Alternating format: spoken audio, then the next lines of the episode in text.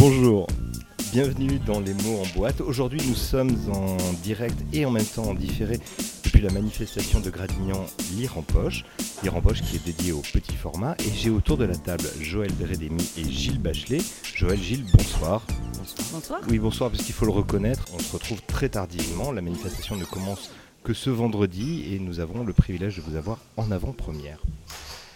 Euh, Joël, petite biographie, j'ai- trouvé deux, trois choses concernant sur Internet. Vous êtes originaire de Lorraine et de la campagne, paraît-il. Et tout cela a beaucoup de liens avec euh, votre dessin aujourd'hui. On m'a raconté que vos parents, pour être sûrs de calmer la petite fille que vous étiez, n'ont trouvé rien de mieux que des crayons afin de canaliser l'énergie. Gilles, Gilles, vous, un homme qui a eu la bougeotte, vous avez commencé dans l'Aisne, vous avez continué aux Pyrénées et, êtes arrivé pardon, à Paris, rue Mouffetard. Alors vous m'avez confié que ça n'avait rien à voir avec les contes de la rue Broca de Pierre Gripari, malheureusement. Une formation euh, dans les arts décoratifs, formation que vous n'avez pas achevée, mais vous avez dès 1977 J'ai prospecté. retriplé ma troisième année en fait. Ah oui, tout de même, oui. Ah, tout de même. Parce que j'avais trouvé des- centres d'intérêt euh, Divergents. voilà, voilà. À partir de 1977, vous attaquez euh, la presse et vous arrivez à proposer vos œuvres dans les médias. Vous êtes retourné depuis à l'enseignement pour continuer non pas des bêtises, mais bien des cours à l'école supérieure d'art et l'école supérieure d'art de Cambrai. Soyons, soyons très francs, le livre de poche, quel est le souvenir que vous en avez l'un comme l'autre, jeune lecteur, vieux lecteur? Pour moi, le livre de poche, euh, j'en ai, un souvenir très ému, euh, à vrai dire. Parce que quand j'étais petite, voilà, c'était tout est un peu lié à, voilà, à mon enfance. hein. Je, dis, je dis beaucoup quand j'étais petite, mais bon. Et donc, euh, moi, j'étais une, une boulimique de lecture et surtout, voilà, la, bi- la bibliothèque rose, ça faisait vraiment partie euh, de mon quotidien. Donc, tous les Jojo lapins, les petits vampires, enfin voilà, je les emmenais un peu partout. Donc, ce format de poche, moi, me permettait un peu de, voilà, les planquer où je voulais et de pouvoir, voilà, m'isoler avec, euh, voilà, mes petits bouts de, mes petits bouts de lecture. Mais aussi, moi, je, ouais, encore aujourd'hui, j'ai beaucoup de mal moi avec les liseuses. Je sais pas si Gilles euh, est pareil que moi. Les appareils numériques. Voilà, mon amoureux m'a offert une liseuse et j'ai énormément de mal avec. Alors que c'est poche, une liseuse, c'est quand même un format de poche. Et moi, je n'y arrive pas. J'ai beaucoup de mal à, comme on dit, scroller, comme disent, euh, comme disent Les jeunes. les jeunes. Mais J'ai- ça tombe bien, il n'y en a pas autour de la table. donc je n'arrive pas à utiliser cet objet. Alors qu'on peut emporter, normalement avec une liseuse, on peut emporter des milliards de, de livres avec nous. Et voilà, donc moi je préfère euh, le bon vieux euh, livre de poche, euh, tout flétri, tout corné. Gilles, Oui, votre aussi. premier Je livre de beaucoup poche. temps devant les écrans, mais pour la lecture, ça reste le livre. Et Et vous vous Et souvenez alors, du mes premier livre de que de vous avez poche, lu en poche? j'ai- j'ai- j'ai- J'ai j'ai un souvenir honnête et un souvenir malhonnête. Euh, le, le- Commencez par le malhonnête. Ah, non, je vais commencer par l'honnête. L'honnête, peut-être les, les premiers livres de poche dont je me souviens, ce sont des livres que mon papa m'a achetés. Alors j'étais pensionnaire à l'époque, euh, j'étais pensionnaire en Normandie, euh, à Saint-Lô, dans la Manche, et j'avais eu l'appendicite. Et mon papa était venu me voir de Paris et m'avait amené des, plusieurs livres de Conan Doyle, des Sherlock Holmes, en livre de poche. Voilà. Et ça, c'est un grand souvenir pour moi, de la découverte de Conan Doyle en livre de poche. Et le souvenir malhonnête. Ah, le, le souvenir malhonnête, c'est que les livres de poche, c'est peut-être la seule chose que j'ai volée dans ma vie. Quand j'étais adolescent, j'en ai volé pas mal. Il y en a, il y en a qui volaient des disques. Moi, c'était des, li- des livres de poche. Alors à l'époque, il n'y avait pas encore les portiques euh, à l'entrée des librairies. Tout ça, c'était plus facile que maintenant. Mais vous les avez rendus depuis ou offerts Euh, hélas, non. Joël, Gilles, euh, vous êtes deux auteurs de cette littérature qu'on appelle jeunesse. Vous êtes aussi des magiciens. Euh, Joël a un pouvoir assez extraordinaire. Gilles, j'imagine que vous l'ignorez. Elle est capable de changer sa sœur en huître. Gilles, vous, vous avez la capacité de donner vie à un chat qui, au contraire de tous les autres chats dont on sait qu'ils sont partis pour dominer le monde, ce chat était idiot. Qu'est-ce qui vous attire Qu'est-ce qui vous a amené à réaliser des œuvres de littérature jeunesse? Moi, c'est un parcours d'illustrateur avant tout qui n'est pas euh, uniquement lié à la jeunesse. Je, je ne me considère pas spécifiquement comme illustrateur jeunesse, je suis illustrateur tout court. Et je suis devenu accidentellement auteur parce qu'il y a eu un moment où j'en ai, J'en ai eu un petit peu assez d'illustrer les, les- les choses qu'on me donnait qui me plaisaient des fois, qui me plaisaient des fois moins.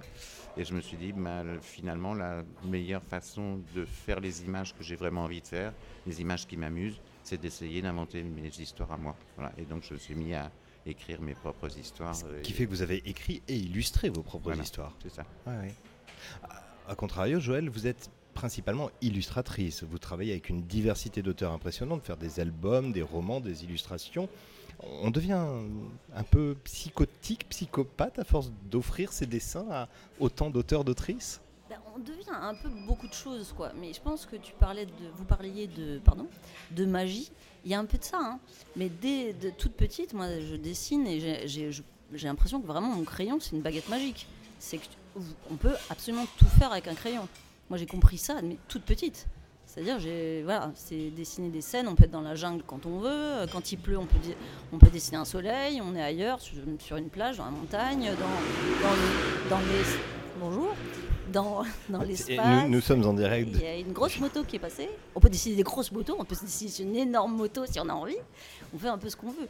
Et je pense qu'encore maintenant, quoi, c'est sortir du quotidien, du réel et de créer un truc qui est. Oui, donc on devient un, un peu food, mais dans le bon sens du terme. Quoi. On devient plein de personnages et on est. mam- Moi, je suis maman de tous mes personnages, mais je suis, je les- je- je suis aussi à la fois ces personnages. Donc c'est très compliqué pour ceux qui ne dessinent pas de comprendre ça, mais les enfants comprennent très bien ça. Vous, vous comprenez ça, Gilles? Il y a une dimension magique, euh, féerique Euh, au oui, bien dessin? sûr. Euh, euh, Bien sûr, c'est ce qui permet de faire, euh, avec très peu de moyens, des choses euh, qu'on ne peut pas faire dans la réalité. Quoi. Euh, voilà. Alors Gilles, vous avez vous-même un problème avec les licornes. vous avez décidé de dégrader l'image des licornes dans l'esprit des jeunes enfants. Vous allez sortir euh, un ouvrage en novembre, euh, La résidence Beau Séjour, qui a vraiment tout le nom d'un EHPAD. Et c'est une sorte d'EHPAD dans lesquels on met ces créatures fantastiques, mais qui ne sont plus vraiment si populaires. euh, et notamment parce qu'elles ont été supplantées par un monstre extraordinaire qui s'appelle Groloviou. Alors Groloviou, on imagine et on sent alors, la les, gros, connotation. les gros lovious, ce sont Les gros lovious. les- ce sont les animaux qui sont devenus en vogue et qui remplacent les licornes. Voilà. Donc physiquement, ça ressemble à un gros cochon d'Inde avec des oreilles en forme de cœur. Voilà, des, des- des grandes oreilles en forme de cœur. Et c'est très J'en mignon. veux un. On peut, on peut en adopter quelque part Bah, alors peut-être que l'éditeur fera des goodies pour la suite. Pour- pour- pourquoi recaler les licornes? Qu'est-ce qu'elles vous ont fait les licornes? Bah, parce qu'on en a vu quand même beaucoup là, donc euh, il y a un moment il faut changer un petit peu. Euh, donc voilà, j'ai- imaginé cette résidence beau séjour qui en fait n'est pas spécialement euh, réservée aux licornes, mais à tous les animaux qui ont un petit peu perdu la cote de popularité. Donc la licorne va retrouver des dauphins, des tyrannosaures, des, des Pikachu, des Hello Kitty, des euh, voilà. L'idée de cette, je l'appelle EHPAD et, et vous me passez la provocation, mais l'idée vous vient comment de décider qu'il y a une créature qui surplante les autres en termes Alors, de déjà, c'est un EHPAD provisoire parce que euh, les modes sont cycliques. Donc, le- la licorne, comme le dauphin, comme le tyrannosaure, reviendront un jour. Il y a des pandas aussi. Il y a beaucoup de pandas Exact. et des pandas roux. Euh, Il n'y a qu'une seule chose qui voilà, se démode, c'est la mode. on- on le- au cours de l'album, d'ailleurs, le, le gros Loviou, à un moment, est supplanté. euh, et le- le- et- et les, les pandas re- redeviennent à la mode. euh, et, et ce sont les gros Loviou qui vont à la résidence Beau Séjour. Bien. Joël, parlons de votre sœur que vous Non, avez transformée en huître. Que je, que je salue d'ailleurs et que j'embrasse. Elle vous en sait gré. J'espère qu'elle m'en veut Est-ce pas une trop. huître perlière désormais cette sœur? Est-ce pardon? Une huître perlière. Elle C'est une perle. Ma sœur est une C'est perle. une perle en soi. et je, voilà, si elle m'entend, tu es une perle Lucille qui s'appelle Lucille. Donc c'est un mot en plus, euh, Lucille. Et j'ai transformé ma sœur en huître, Cet Perlière. ouvrage avec euh, Émilie Chazereau. qui est ma sœur aussi. Et ça, personne ne le sait. Ah tiens, D'ailleurs, donc. j'embrasse. Ah, mais disons que ça fait beaucoup ma de monde à sœur de- embrasser dans une période Covid. J'ai j'ai pas beaucoup de sœurs, mais j'ai une sœur de cœur. Et c'est Émilie Chazeron. Bon, racontez-nous un peu l'histoire de cet ouvrage. De l'histoire de l'huître? Ah bah comment j'ai changé ma sœur en huître? Pourquoi changer sa sœur en huître? Alors, je peux pas tout dévoiler parce qu'il y a beaucoup de magie. Là, on, re- on revient sur des choses magiques, mais c'est une histoire voilà, un peu euh, tarabiscotée, comme c'est- comme c'est les faire Émilie. C'est pour ça que je l'aime, euh, je l'aime de tout mon cœur, d'huître. Voilà. C'est une histoire magique. Là, pour le coup, c'est un peu hasardeux de. Moi, je peux pas tout dévoiler, quoi. Mais Il y a une un peu histoire. tout de même. D'accord, ça se passe au réveillon de Noël. Ah. Voilà. Lieu propice aux huîtres. Le, réveillon, le, réveillon- le fameux réveillon de Noël où on trouve voilà, un espèce de, de mon- montagne de plateaux de fruits de mer, un plateau de fruits de mer monstrueux. Et euh, le protagoniste se met à discuter, à avoir une grosse discussion avec une huître. Et il se passe quelque chose à ce moment-là. Une huître discussion magique. avec une huître. Voilà, une grande discussion avec une huître. On peut discuter avec une huître. faut être un peu. Ah mais ça, ça, Gilles le sait très bien qu'on peut discuter avec une huître.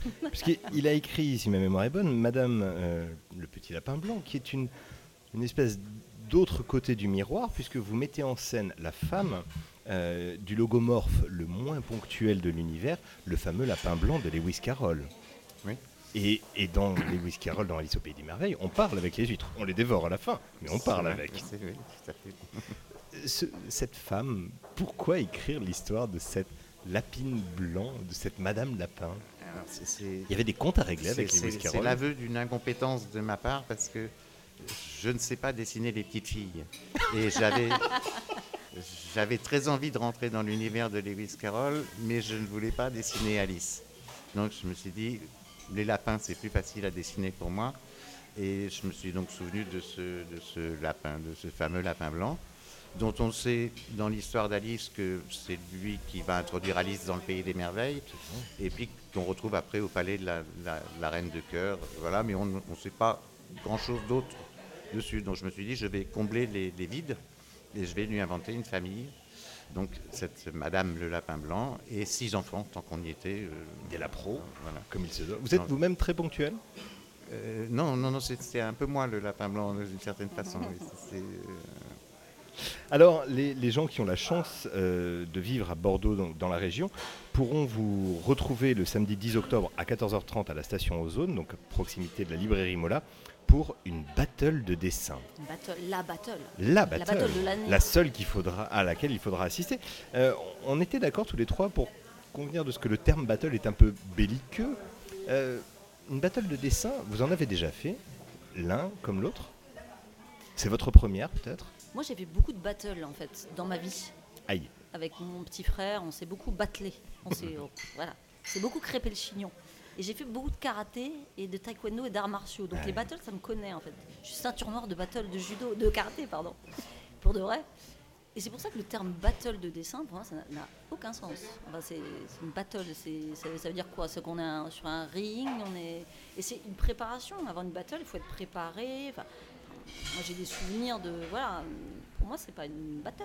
Alors, qu'est-ce que ça veut dire une battle La, la- la battle, si j'ai bien compris, euh, s'agira avant tout de tirer un sujet au sort et puis de réaliser une illustration euh, tour à tour.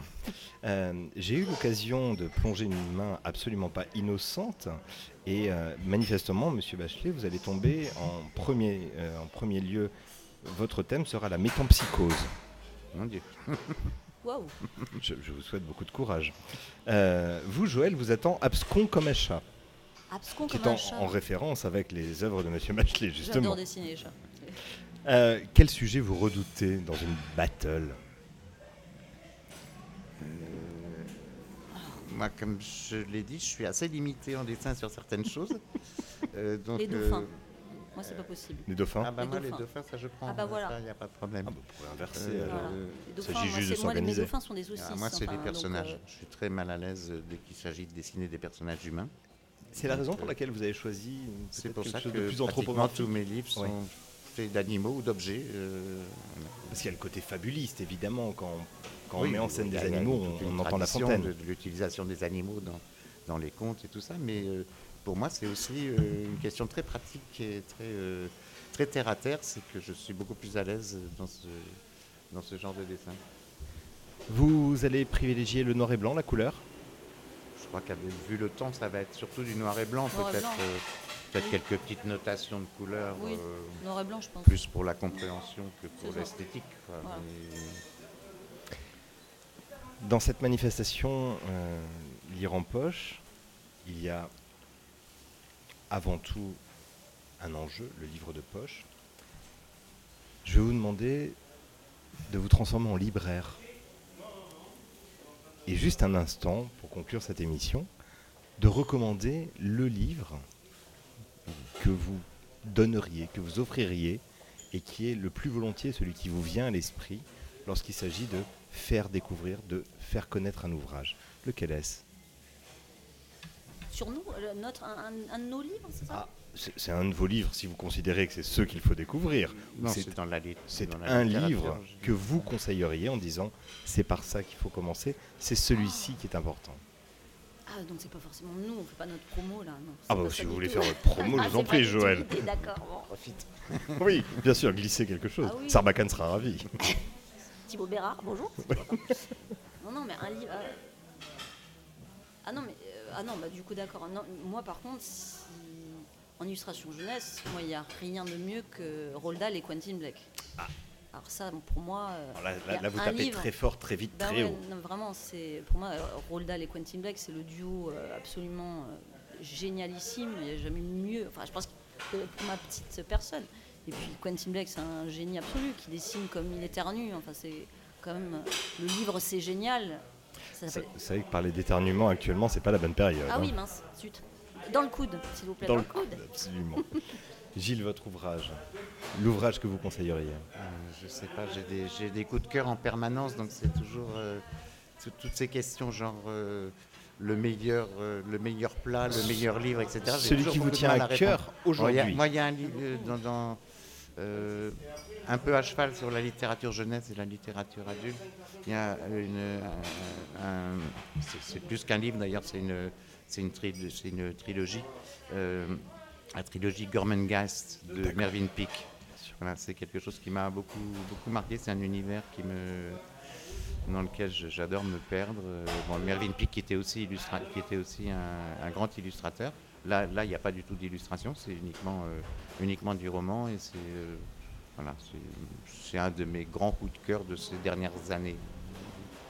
Moi, je peux- Est-ce que je peux rajouter un petit. Un Joël coup de a un temps Non, de parole a- qui est largement supérieur. Je suis désolée. Je, je cite juste l'auteur-illustrateur John Classon.